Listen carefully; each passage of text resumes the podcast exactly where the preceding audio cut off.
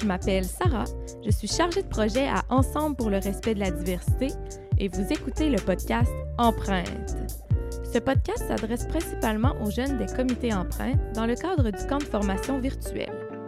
Les comités Empreinte agissent contre la discrimination sous toutes ses formes dans les écoles secondaires de ce qu'on a l'habitude d'appeler le Québec.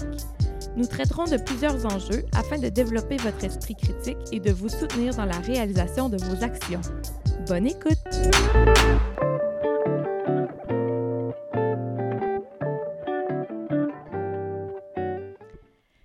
De se lancer dans le vif du sujet, je tiens d'abord à souligner que les terres sur lesquelles nous avons réalisé ce podcast font partie du territoire traditionnel non cédé des Kanyen Kehaga, qui a longtemps servi de lieu de rassemblement et d'échange entre les nations autochtones. Dans ce podcast-là, euh, on va aborder certains sujets qui peuvent être sensibles et qui pourraient faire sortir beaucoup d'émotions. Euh, on voulait donc prendre le temps de faire un avertissement de contenu. On va donner des exemples de commentaires déplacés puis de situations délicates qu'on a personnellement vécues pendant le temps des fêtes ou pendant des réunions de famille. On va aborder le sujet de la nourriture, des troubles alimentaires. On va toucher au racisme, à la transphobie, à l'homophobie, la misogynie. Puis on va aborder aussi le sujet de la politique.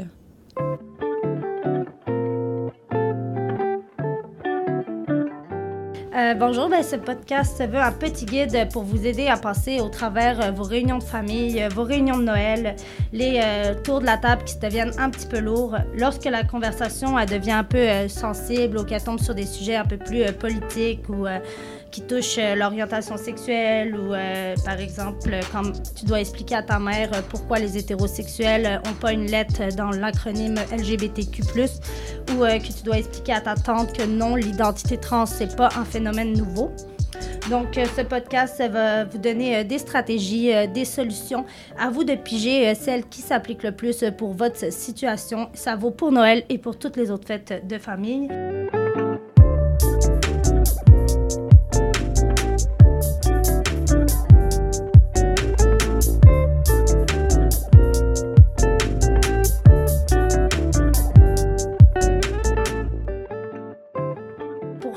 Présenter euh, rapidement. Euh, moi, je m'appelle Juliette. Bonjour, moi, je m'appelle Val. Moi, je m'appelle Jeanne.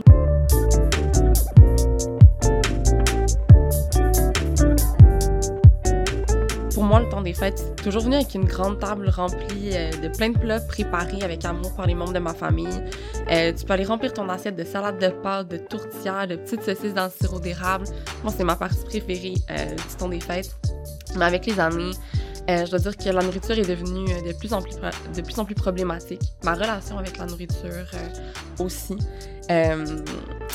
je sais que j'ai une, tante dans ma famille qui, a eu beaucoup de problèmes de, troubles alimentaires. Et puis récemment, dans les, dans les dernières années, elle s'est tournée vers le mouvement vegan. Et puis c'est c'est tout un gros sujet de discussion à chaque Noël. parce que à la fois, beaucoup de membres de ma famille comprennent pas le, le, fait qu'elle soit végane. Euh, puis en même temps, elle en parle aussi de façon, euh, de façon un peu comme si c'était euh, un miracle, comme si c'était la meilleure chose de l'univers. John, je me demandais quel conseil tu aurais à donner à, mettons, un adolescent, une adolescente qui est bien anxieux à l'idée de devoir manger devant sa famille, qui a peut-être une relation un peu plus difficile avec la nourriture. comment, comment se préparer un peu à, à appréhender le fait d'être autour de beaucoup de nourriture, de devoir regarder? Euh? C'est, vraiment une bonne question. De, de voir la nourriture comme un partage, puis de voir la nourriture comme quelque chose de, de bien aussi. Euh, essayer aussi de voir comment est-ce qu'on peut faire pour retravailler un peu l'image qu'on a de la nourriture. Euh, s'il y a quoi que ce soit, il y a toujours la NEB qui est une super bonne ressource là, si on a des, des problèmes au niveau, euh, au niveau de l'alimentation.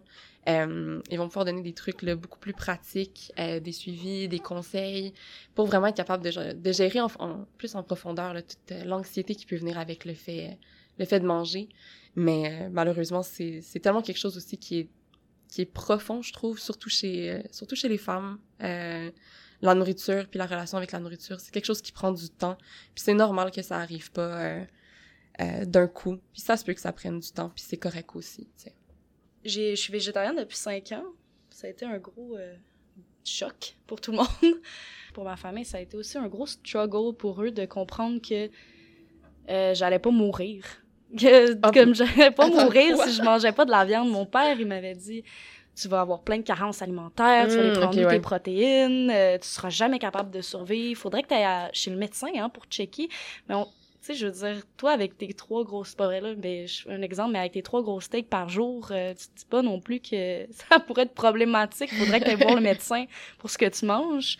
Ça a été difficile, mais je pense qu'ils ont compris après Ouais. un certain temps. Genre, ils ont commencé à même... euh, euh, il y avait les jokes, là, tout le temps. Ah, on a oublié, on a mis de la viande là-dedans. Parce que, mettons, ils- par exemple, ils se. Ouais, c'était un peu désagréable. Puis je pense que c'est ça qui m'a fait le plus chier avec, euh, avec ça. Mais là, ils font beaucoup moins, ou je m'en fous un peu plus. Puis, Mhm. euh, ils ont même, tu sais, j'ai même ramené, quand j'étais vegan, des fromages vegan sans leur dire que c'était du fromage vegan. J'en ai acheté, ils en ont mangé, ils ont adoré, ils m'ont demandé d'où ça venait. Puis on dirait que tranquillement, ils ont comme compris que, tu sais, jusqu'à me demander des recettes, même qu'est-ce que tu manges, bah, on aimerait Mhm. ça essayer. Fait que, tu sais, des fois, prendre le temps, c'est con, là, mais des fois, après un certain temps, euh, vous allez voir, vos familles vont s'habituer. Tu sais, faut, des fois, faut attendre, puis c'est, c'est sûr que c'est lourd pendant ce temps-là, mais ça, ça va probablement aller mieux. Ça va probablement aller mieux si vous attendez, puis que vous leur laissez le temps de digérer, surtout... euh, Mhm. Surtout vos grands-parents. Plus ils sont Ouais. vieux, plus on dirait que c'est difficile de changer les habitudes. Puis on est dans une génération qui est assez loin l'une de l'autre, qui est des fois, ouais, des fois laisser un peu le temps, Mhm. ça aide. Ben, j'avoue que ma, ma soeur est, ma soeur est végétarienne, ou en tout cas, un- a coupé beaucoup, beaucoup euh, tout ce qui était viande, là, de, de son alimentation. Euh, puis pendant le temps des fêtes, là, elle aussi, elle a vécu un peu toutes, euh, toutes ces affaires-là, là, de « Ah ouais, tu manges pas de viande, mange-en un peu, tu vas voir c'est bon, puis non, Mhm. non.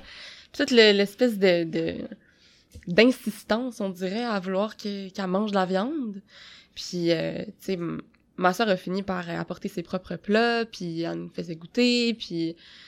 Mais ma soeur, euh, contrairement à ma tante, tu sais, c'est- se mettait pas autant dans ce rôle-là de ben oui ben je suis végétarienne ou je suis végane ou je suis euh, c'était un peu plus euh, un peu plus subtil puis ma soeur l'a toujours très bien géré je trouve honnêtement euh, euh, les, commentaires déplacés qu'elle a, qu'elle a pu vivre ben ma soeur était comme ben oui. Puis elle continuait puis euh, elle vit sa vie comme comme elle l'entend puis comme elle a envie de le faire puis pour pour une une personne qui, qui vient d'avoir 18 ans il y a, il y a pas très très longtemps euh, honnêtement je suis je suis super fière d'elle puis je suis super contente qu'elle soit capable de, de mettre ces limites-là par rapport à elle-même. Euh, puis pour poursuivre un peu euh, sur euh, l'image corporelle slash le poids et tout ça, mais moi aussi, je suis quand même une personne assez mince. J'ai jamais eu de commentaires au niveau de mon poids, mais à part, par, par exemple, au niveau de mon look, euh, tu sais, je me considère vraiment comme une personne super féminine, euh, mais euh, des fois, je peux avoir peut-être une expression de genre que mes parents considèrent euh, un peu plus masculine, même si je serais pas vraiment d'accord. Et pour eux, ben, si tu portes pas euh, une robe à Noël ou une jupe, ben, t'es pas euh, bien habillé assez pour euh, passer euh, Noël euh, en, famille. Donc, il faudrait que je me mette coquette. Il aurait fallu que je porte des collants, une jupe. Euh, moi, je vais, des fois, je vais le faire pour éviter justement, pour faire plaisir à ma mère, les photos de Noël, puis tout ça. Mais je sais que pour certaines autres personnes, ça peut être extrêmement difficile de devoir, d'avoir des commentaires sur ton habillement, de devoir te faire demander de changer, de t'habiller d'une certaine façon pour Noël, pour faire plaisir à ta grand-mère, etc. Euh, moi, je sais que qu'une de mes amies, par exemple, à un certain moment, elle a refusé complètement. Elle t'a dit, je viens plus à Noël si euh, je peux pas venir habiller comme que je veux. J'ai envie de mettre des pantalons, puis ça sera ça, puis ce sera tout.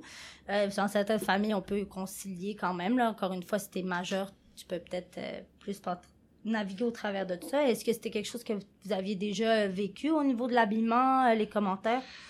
Ah, moi, très souvent, là, je me suis fait dire, je pense que je l'ai fait une fois dans les récentes années, porter une robe, puis t'es donc belle, blablabla. Mais on dirait que c'était tellement too much que ça m'a fait, c'est fini. Genre, c'est, je vous ai donné une chance, je me suis dit, je vais vous faire plaisir, mais c'est fini, là, c'est trop, beaucoup trop, puis je suis comme, voyons, c'est, je suis pas belle dans tous mes vêtements, je sais pas, tu sais, c'est juste, automatiquement, je porte une robe, vous vous sentez dans l'obligation de faire ces commentaires-là, puis j'étais vraiment pas à l'aise. Mon dieu, j'avais envie de, comme, de prendre la grosse doudou, puis de, me cacher avec, d'être comme, oh, mais moi, on finisse Puis au moment où, que, le moment où tout le monde commence à sortir de la table, je vais me changer, puis je me mets en pyjama, c'est fini. genre, ça, ça va être ça. Ça t'avait rendu mal à l'aise, les, Ça les, les rendu commentaires? hyper mal à l'aise. Je trouvais que c'était tellement pas approprié. Euh, c'était pas un petit « Ah, wow, c'est beau ce que tu portes », tu sais. Ah, ouais. C'était une grosse affaire. Tout le monde, là. Puis on yeah, dirait que c'était enfin, comme chacun son tour, on va y aller, on va faire un comme... Ouais, c'est ça un peu, là.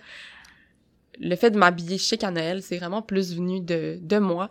Parce que quand je regarde ma famille, il y a beaucoup de gens qui viennent habillés en jeans, ben casual. Mais moi, ça a toujours été un moment où je me suis dit, moi, j'ai envie de me préparer, j'ai envie d'y aller all out, le gros make-up, hyper féminine, les robes, le velours. euh. mais c'est vraiment un moment où je me dis, je le, je le prends pour moi, puis je fais, je fais ça pour moi, tu sais. Puis oui, j'ai eu des commentaires, mais plus, euh, ouais, mon Dieu, ben, t'es bien chic, ça détonne un peu du, du reste du monde, tu sais. Bon, encore. J'étais comme, ben, oui, je détonne, mais ça me fait du bien de, de, de prendre ce temps-là pour me préparer aussi, puis de porter des vêtements qui, qui me font du bien, dans lesquels je me sens à l'aise, même si c'est pas un, un pyjama ou quoi que ce soit, tu sais, puis que c'est des fois un petit peu plus, euh, un peu plus extra, un peu plus too much, mais euh, c'est vraiment quelque faut pas chose... être euh, masculine, mais faut pas non plus être too much. Faut être Ben oui. euh, juste euh, comme il faut euh, avant de rentrer dans la case de, de la féminité. Là. c'est pas comme un juste milieu, hein. Ah, mais même si tu rentres dedans, c'est comme, bon, t'aurais pas pu faire un peu plus d'efforts. On dirait qu'il y a jamais rien. Ça sera, ça, c'est jamais assez. C'est, tout, il y a tout le temps quelque chose, un commentaire à faire. Moi, les commentaires sur le linge un peu plus lousse, là, qui est pas comme euh, au corps, là, un petit chandail euh, qui touche, euh, tu sais, qui a des chandails trois fois trop grands pour moi. Là, ça, je sais que ma, mère, elle associe ça à la pauvreté. Aux gens Ah. qui ont pas, euh, qui s'habillent dans des friperies ou qui ont des trous, elle peut, un peu de difficulté à comprendre que c'est un style euh, vestimentaire. Puis euh, c'est tout le temps comme un- une petite déception, là. Ah, tu sais, t'aurais pu mettre autre chose pour aller au restaurant alors que j'ai pris mon chandail le plus cool selon moi, pour aller au restaurant, tu sais. Mais Puis- parlant euh, de pauvreté, je veux dire, euh, c'est pas. Euh, c'est pas non plus parce que t'as pas les vêtements euh, dernier cri que c'est grave, là, puis que c'est bien correct de t'habiller avec ce que t'as, puis de te trouver beau, belle dans ce que tu portes. Même Mhm. peu importe si c'est du dernier cri, là. Je pense que c'est bon Ou aussi, de- à certains âges, tu, te, tu, tu deals un peu, tu fais certains compromis avec tes parents. euh, si tu vois que c'est c'est vraiment important, la robe pour ta mère, et ben t'es comme, je la porte les 20 premières minutes quand tout le monde arrive. Dès que j'ai dit allô à tout le monde, je m'en vais me changer, je me remets confortable. Tu sais, de, de, de négocier pour éviter la, la crise, justement, que ce soit soit blanc ou noir, je vais pas si je la mets pas, ou faire des, des compromis, là. Un petit truc à rajouter, quand on parlait de, de stratégie aussi, euh, être capable de mettre, euh, que ce soit par rapport à la nourriture, que ce soit par rapport à l'apparence corporelle, être capable de mettre, euh, de mettre sa limite, puis de, de dire aussi, je ne discuterai pas de ça. Je n'embarquerai pas dans cette discussion-là. Si on passe un commentaire sur la façon dont on est habillé, la façon dont on se présente, euh, la façon dont on mange, c'est de mentionner que ben, ça me regarde et je n'embarquerai pas dans ce sujet-là si vous avez la possibilité de le faire, ça peut être une stratégie aussi de, de refuser de s'engager dans cette conversation-là, puis vraiment là, de faire qu'est-ce qui, euh, qu'est-ce qui vous fait sentir à l'aise et qu'est-ce qui vous fait plaisir.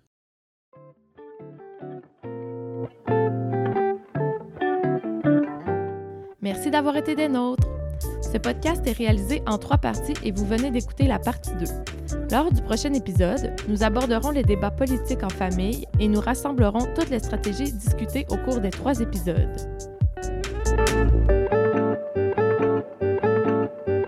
Avant de se quitter, je tiens à remercier Val Desgagnés et Jeanne Toustou pour leur collaboration à la réalisation de ce podcast. Vous voulez réagir à nos propos et ne rien manquer de ce qui se fait à Ensemble pour le respect de la diversité, rejoignez-nous sur notre page Instagram à ensemble.rd. Ce podcast a été réalisé par une partie de l'équipe d'Ensemble, Anne-Claude Delpart, Juliette Liard, Jean-Christophe Gascon et Sarah Toulouse. Finalement, si vous avez apprécié notre bande musicale, elle a été réalisée par l'artiste Yoa Wime.